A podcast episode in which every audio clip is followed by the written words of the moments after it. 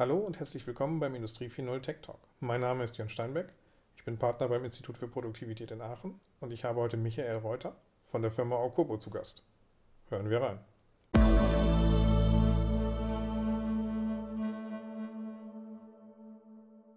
Michael, Michael Reuter, herzlich willkommen zum Podcast.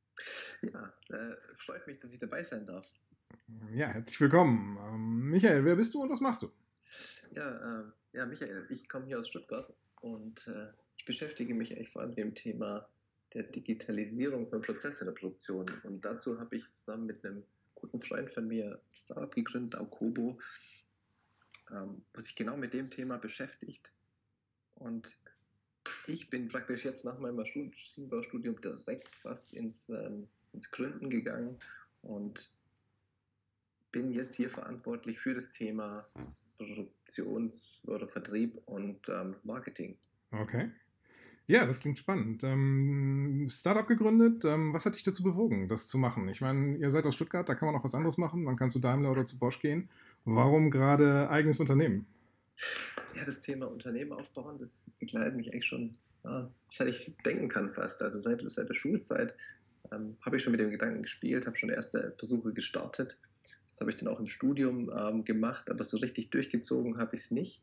Und als ich dann ähm, mit Benny mich über das Thema unterhalten habe, haben wir sehr schnell gemerkt, dass wir beide eigentlich Lust haben, ähm, ein eigenes Ding aufzuziehen.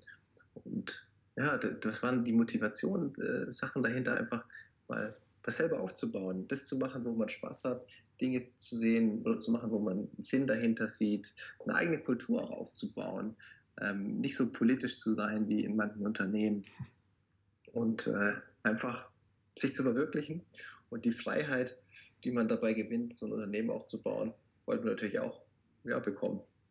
Okay, das klingt danach, als ob ihr Überzeugungstäter seid. Ja, absolut. Also das ist äh, wirklich, wirklich äh, ist, ist das Thema Unternehmer, Unternehmen sein, Unternehmenaufbau, Vorbild äh, als Unternehmen, Unternehmer sein ein wichtiges Ziel für uns. Okay. Ja, cool. Wir haben jetzt schon einmal kurz Aukobo erwähnt. Ähm, das ist der Name deines Startups. Ähm, die erste Frage, die sich natürlich aufdrängt, ist, woher kommt Aukobo? Weil der Begriff, der taucht im Duden nicht so ohne weiteres auf. Und ähm, ja. die nachfolgende Frage ist natürlich, was macht Aukobo? Ja, wo kommt Aukobo her? Das ist äh, lustig entstanden, der Name eigentlich. Wir hatten eine erste Idee und mussten dafür irgendeinen Projektnamen abgeben. Und dann haben wir relativ, boah, nach einigem Hin und Her Aukobo uns ausgedacht. Aukobo setzt sich zusammen aus Automation Cookbook. Ähm, der Gedanke war, die ähm, Prozesse in der Produktion eigentlich durch, durch einen ganz einfach zu bedienenden Editor zu automatisieren. Also Prozesse und ähm, ja, Informationen eigentlich. Und Aukobo deswegen, weil ja, Automation Cookbook wie ein Kochbuch, dass man Rezepte erstellt, dass man äh, die nachkochen kann sozusagen, dass man die Rezepte untereinander teilen kann. Und so ist dann Aukobo entstanden. Da haben wir uns auch ein bisschen ja, vielleicht wegentwickelt von der Ursprungsidee. Ähm, und wo wir jetzt sind, wir äh, haben eine Software entwickelt, um Prozesse äh, oder die Kommunikation auf dem Shopfloor mit Hilfe von Variables, genau gesagt mit, mit Smartwatches, ja, zu automatisieren und effizienter zu machen. Und das Ganze so einfach, dass es nicht ein ITler machen kann, sondern dass wirklich die, ja, die Betreiber der Anlagen, der, die die Prozesse wirklich können, selbstständig tun können. Okay. Ja, cool. Jetzt seid ihr mit eurem Unternehmen in einem Coworking Space, was ungewöhnliches, ähm, vielleicht für Mitarbeiter eines normalen Unternehmens, also eines Corporate-Unternehmens, wie man das in der Startup-Welt nennen würde. Und dieser Coworking Space, der ist von Code N. Was ist das Besondere daran? Warum, warum seid ihr da hingegangen? Ja, Code N ist viel mehr als so ein Coworking Space, ist eigentlich mehr so wie so ein Netzwerk, die auch ein, ja, ein Büro zur Verfügung stellt. Okay. Ähm, wieso sind wir dahin? Äh, Austausch. Es war wirklich so, dass wir äh, gestartet haben ja, in, in meinem alten Kinderzimmer und irgendwann merkt man, ah, wenn man Kunden einlädt, ist es nicht ganz so cool, nicht so repräsentativ, äh, repräsentativ. Und dann haben wir eben einen von Code N, Robin, kennengelernt und der hat uns da mal eingeführt. Und schnell wurde uns klar, dass es eben mehr ist als nur ein Büro. Nämlich äh, hier sitzen, äh, ich glaube, insgesamt zwölf Startups inzwischen und ein paar ja, auch etablierte Unternehmen haben hier Büros. Und da geht es vor allem auch darum, sich auszutauschen, weil wir ganz oft gemerkt haben, irgendwie jeder hat die gleichen Problemchen, egal was er tut, sind die gleichen Dinge, die einen antreiben, die gleichen Herausforderungen. Und das ist extrem wertvoll, sich mit anderen Gründern in der gleichen Position auszutauschen, weil der Kunde mal äh, wieder nicht bestellt hat oder es nicht meldet und sich so ein bisschen auch sich zu stützen, sich zu motivieren, wenn mal was gut geklappt hat und die Stolpersteine sich gegenseitig so ein bisschen aus dem Weg zu räumen mit den Erfahrungen, die ein oder andere schon gesammelt hat. Und das ist extrem wertvoll. Ähm, und dadurch, dass eben auch so ein paar etablierte Unternehmen hier drum sitzen, ist auch ganz gut der Austausch mal, ich sag mal, in die Industrie teilweise rein. Ist wirklich so gewesen, dass wir dadurch, dass die immer wieder auch mal so durchgeführt werden, so Führungen, ähm, wenn die hier Seminare haben, wirklich auch mal einen Kunden kennengelernt haben, der reingeschneit ist, dem wir uns vorgestellt haben, was wir machen und da ein Projekt daraus entstanden ist. Ja, also okay. vielseitig. Okay, ähm, ja, ich habe ich hab das selbst erlebt. Als wir uns das letzte Mal getroffen hatten, ist ja da abends irgendwann jemand mit so einem Segway reingerollert und ähm, hat seine Geschichte erzählt. Also inspirierendes Umfeld, ähm, kann ich nur bestätigen. Auf jeden Fall. Okay, du hast über, du hast über eine Smartwatch oder über Wearables gesprochen. Das Wearable, was wahrscheinlich am bekanntesten ist, was äh, inzwischen viele Leute kennen oder vielleicht sogar inzwischen jeder kennt, ist die Apple Watch. Ähm, aber ihr, ähm, du sprichst über Industrial Smartwatches. Was ist der Unterschied ähm, zur Apple Watch? Mhm. Also das Wichtigste ist, dass man äh, einfach versteht, dass es eine komplett andere Umgebung ist. Also eine Produktion ist halt häufig sehr, sehr, ja, ich sag mal, rauer. Ja. Wir, der, der, Mitarbeiter bleibt auch gern mal an der Maschine hängen. Ähm, wir haben ähm, häufig auch Staub in der Luft ähm, und, und, und, andere Schmutzsachen und Mitarbeiter benutzen häufig Handschuhe. Das heißt, wir müssen eigentlich für die, für die Umgebung eine, eine angepasste, eine robuste Hardware haben, die nicht gleich kaputt geht.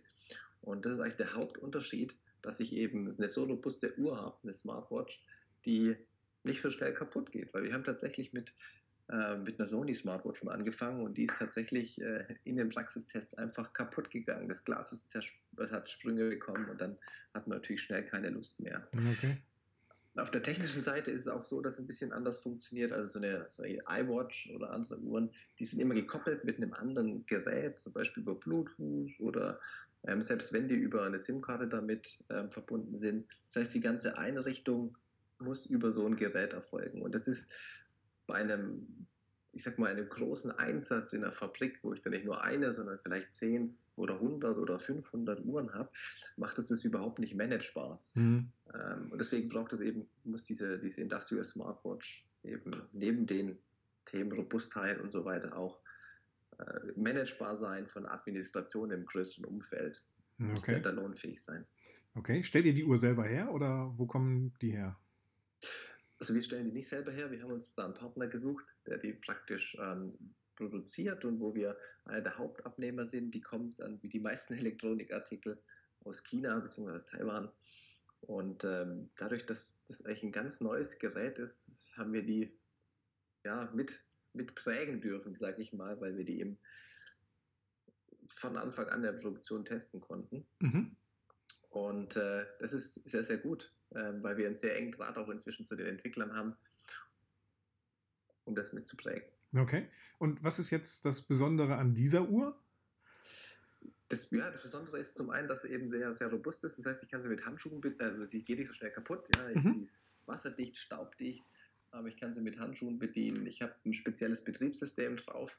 Das äh, mag den einen oder anderen vielleicht ver verwundern, aber da läuft Windows 10 IoT Core, das ist ein neues Betriebssystem. Okay. Aber die Industrie, die ähm, mag doch noch sehr gerne die Windows-Welt. Oh ja. Und da hat eben, ich sag mal, Microsoft auch reagiert und mit einem neuen Betriebssystem für die Industrie äh, reagiert. Und das ist so das, äh, einer der ersten Variables praktisch, die, oder ich sag mal, Geräte wieder, mobilen Geräte, die das Betriebssystem mit sich bringt. Okay. Und ähm, ja, darüber hinaus sind auch andere Sachen äh, eingebaut, die man nicht so aus der typischen Smartwatch kennt, nämlich eine Kamera beispielsweise, wo man beispielsweise jetzt, äh, wo wir nutzen, um Codes zu scannen, also so klassische Barcodes, mhm. Data Matrix Codes und so weiter, gerade wenn man Material nachbestellen muss oder ähm, ein NFC-Tag, um sich an der Maschine oder so anzumelden.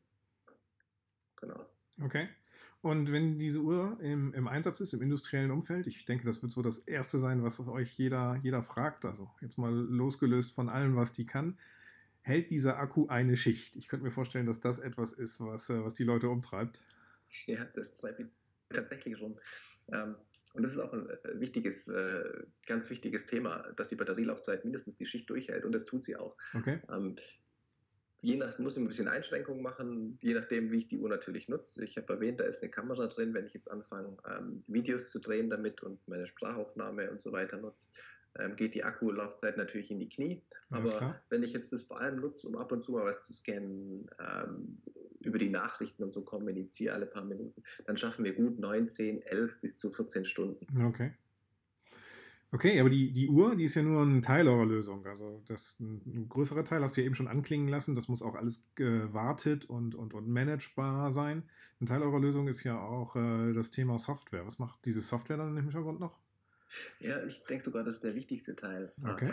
Weil ja, die, die, die Smartwatch ist praktisch nur das Kommunikationsmedium zum Mitarbeiter hin, äh, wo sich eben aktuell gezeigt hat, das ist die beste Möglichkeit für die Anwendungsfälle, die wir umsetzen. Okay. Unsere Software ist dann praktisch der Administrator im Hintergrund. Also mit Administrator meine ich, der managt die Systeme und ich kann damit die App gestalten. Okay. Ähm, ich, ich kann mir praktisch anhand des Prozesses, den ich so um die Maschine habe, baue ich mir mit unserem Workflow-Editor mit einem ganz einfachen Drag-and-Drop-Mechanismus, also ich muss da überhaupt nichts ähm, programmieren, baue ich mir meinen Prozess nach und je nachdem, wie der Prozess aussieht, reagiert die Uhr anders. Mhm. Und das kann ich ganz spezifisch anpassen auf eine einzelne Person. Das kann ich auf bestimmte Rollen, auf Gruppen machen, je nachdem, wie äh, die Organisation in dem Unternehmen eigentlich geschaffen ist. Und das Spannende dabei ist, dass das dadurch, dass es so einfach ist, wir eben das nicht von der IT machen müssen, machen lassen müssen, sondern dass eben die Prozessverantwortliche, da kommt immer ganz schnell dieser Lean-Gedanke raus, dass man Änderungen umsetzt, dass man äh, schnell umsetzt und, und, und diesen KVP-Prozess auch lebt, ähm, dass die das auch wirklich selber machen können und nicht zur IT laufen und es dann dauert wieder drei Monate, bis ein neues Feld irgendwo aufpoppt, sondern es sich wirklich, ja, das ist ja doch die Re äh, Realität, weil die IT doch sehr überlastet ist meistens, äh, dass, dass die das wirklich mal anpassen können und auch austesten, ausprobieren können. Wie, wie mache ich das am besten? Wie kann ich mein meinen Prozess effektiver zusammenbauen. Okay, das ist also so eine Art Self-Service für die, für die Leute, dass sie sich das ähm, selbst konfigurieren können. Genau, das ist Self-Service, dass sie es anpassen können, verbessern können. Und wir haben gemerkt, das ist extrem wichtig, weil äh, man kann sich ja vorstellen, so eine Uhr ist sehr nah am Körper. Ja. Und die kann natürlich dann auch irgendwann nerven. Also wenn ich jetzt jede Art von Nachricht auf meine Uhr bekomme und die alle zehn Sekunden vibriert, dann hat man ziemlich schnell keine Lust mehr. Und wenn ich das jetzt von, ich sage jetzt mal, jemandem aus einer bestimmten Ebene, das heißt die IT, die in ihrem Kämmerchen sitzt oder aus einer Management-Ebene, ähm, genau festlegt, welche Infos wann kommen müssen, dann macht es denen schnell keinen Spaß mehr. Mhm. Und dadurch, dass wir das eben sehr nah an die, sag mal, die Prozessverantwortlichen und an die, die Werker ähm, ranbringen, erhöhen wir dadurch auch deutlich die Akzeptanz ähm, und können besser auf die Leute oder die können selber besser auf sich eingehen, weil der eine braucht eben aufgrund seines Bildungsstandards eine bisschen andere Funktion als die nächste Person.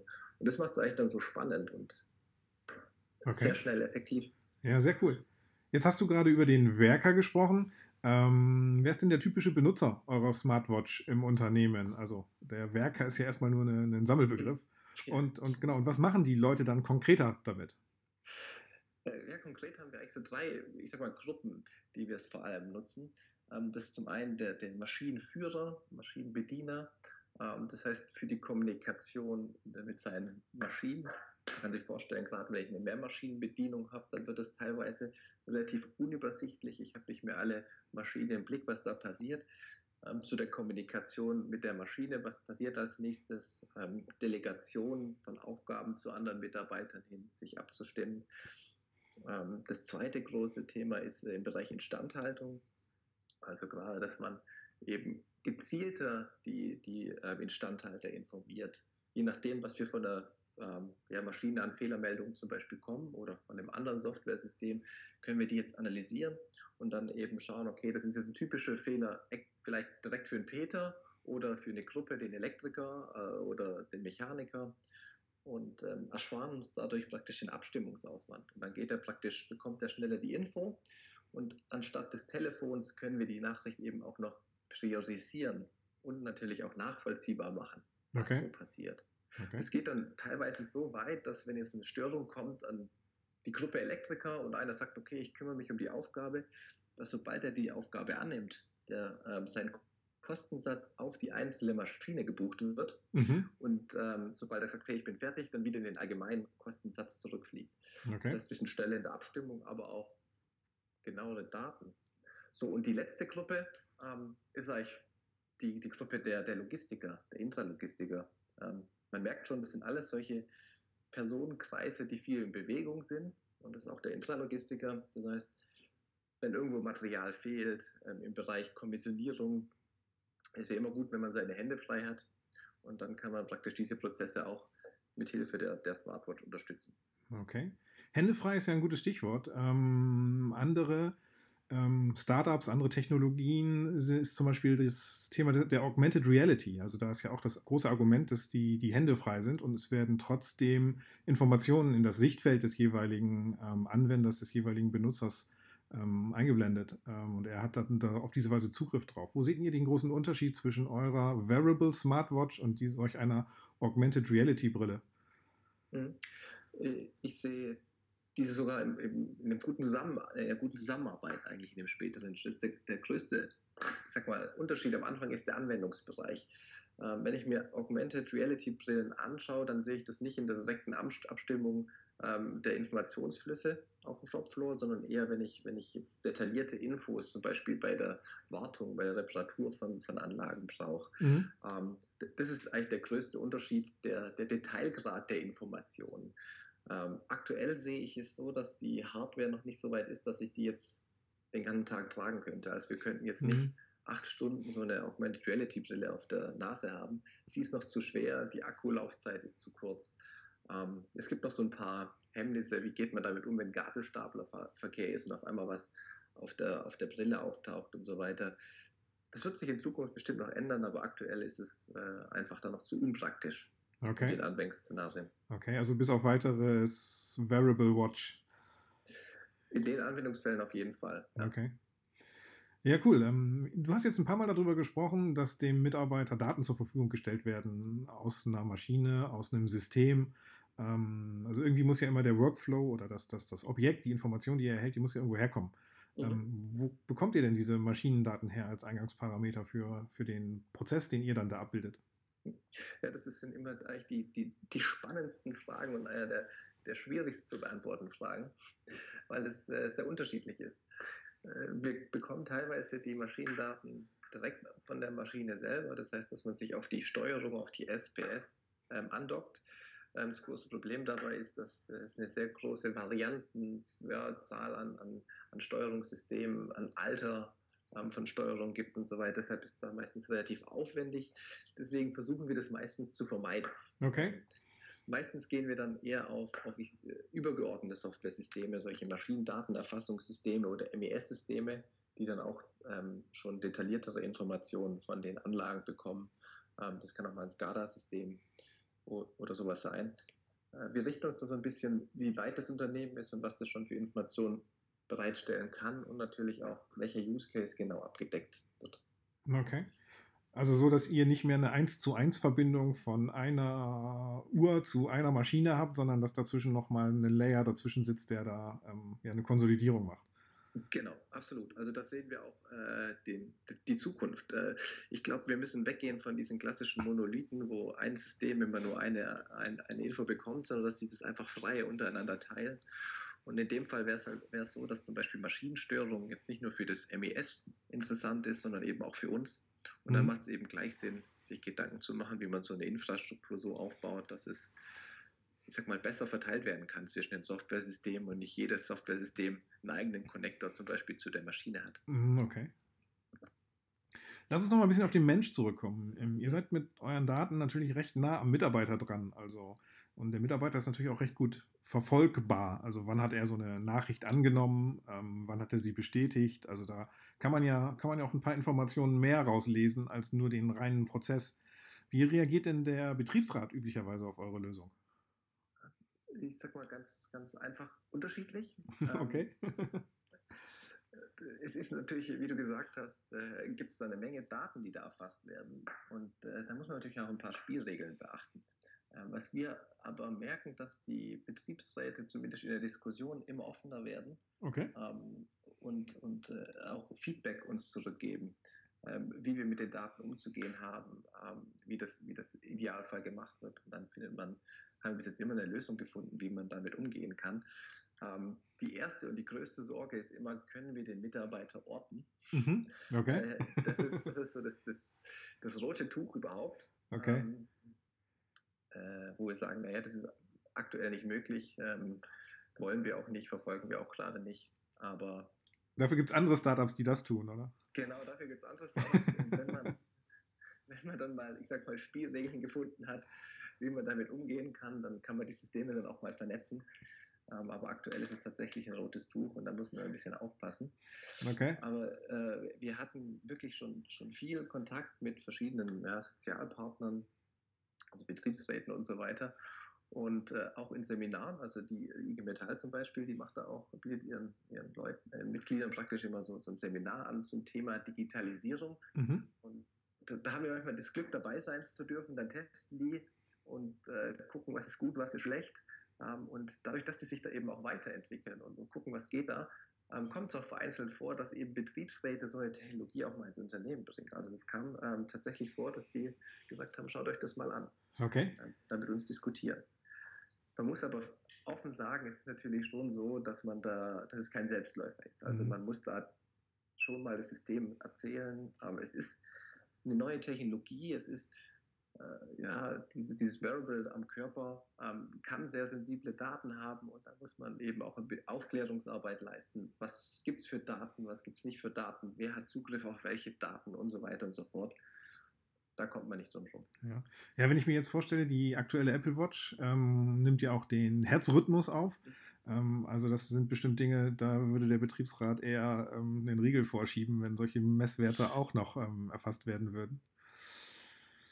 Ja, also Vitaldaten werden absolut werden nicht erfasst, aber weil du es erwähnst, es gibt ein, ein, ähm, ein Forschungsprojekt ähm, und da war auch eine Smartwatch im Einsatz und da hat man tatsächlich eine so eine Consumer Watch eingesetzt und da haben die äh, probeweise einfach mal was, was Spannendes gemacht.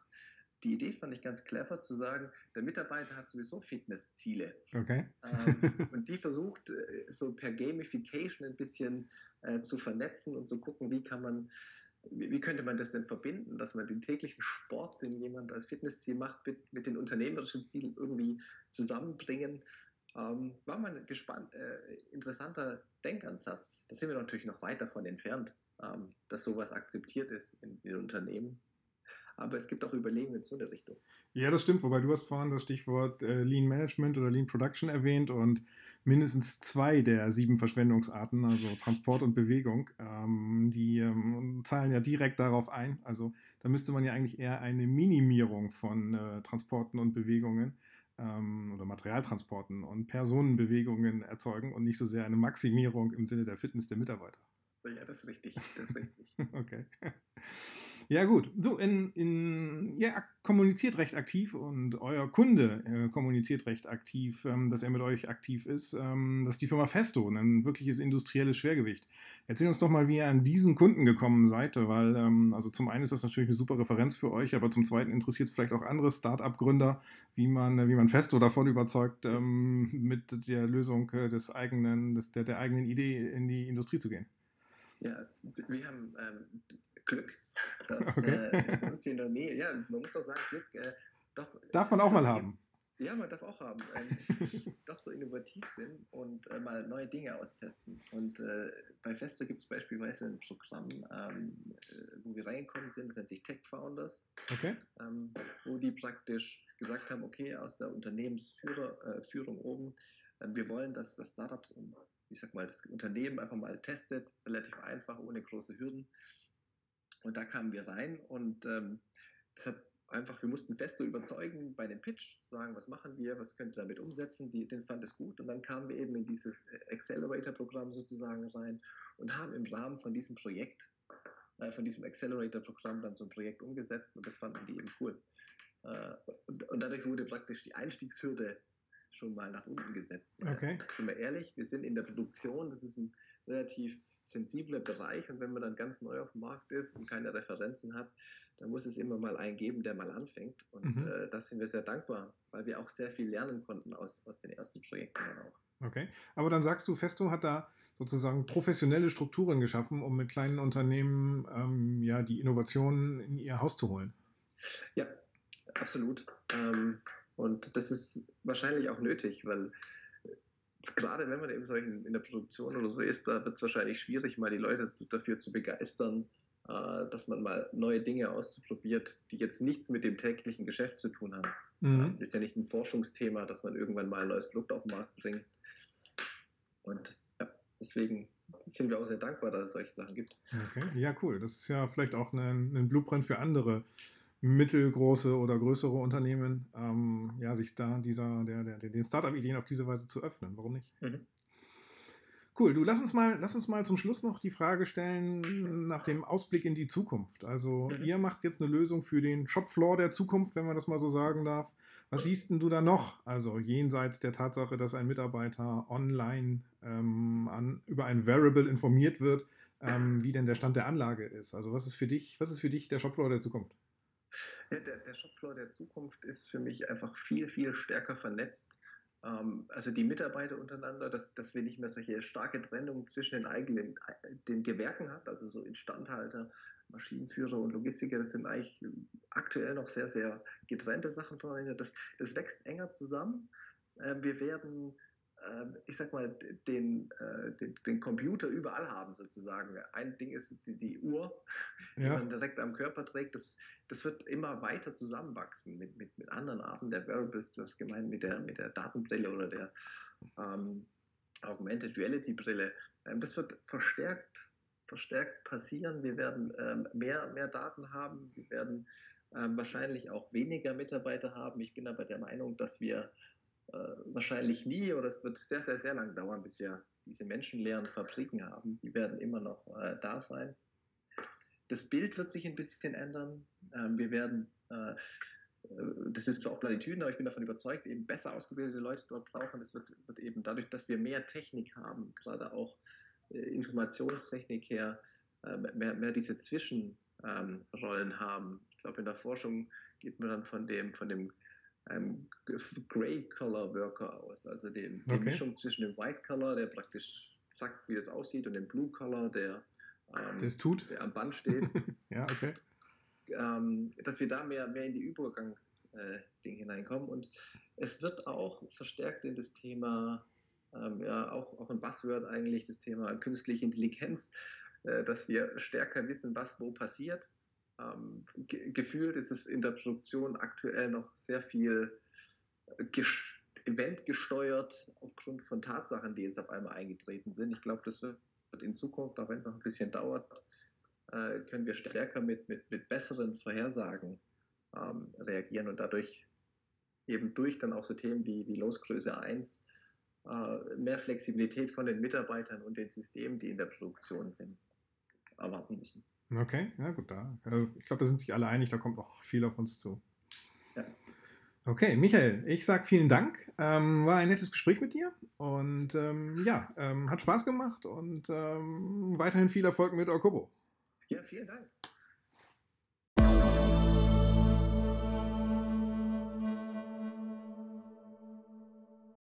Das war eine Folge des Industrie 4.0 Tech Talks mit Michael Reuter von Okobo.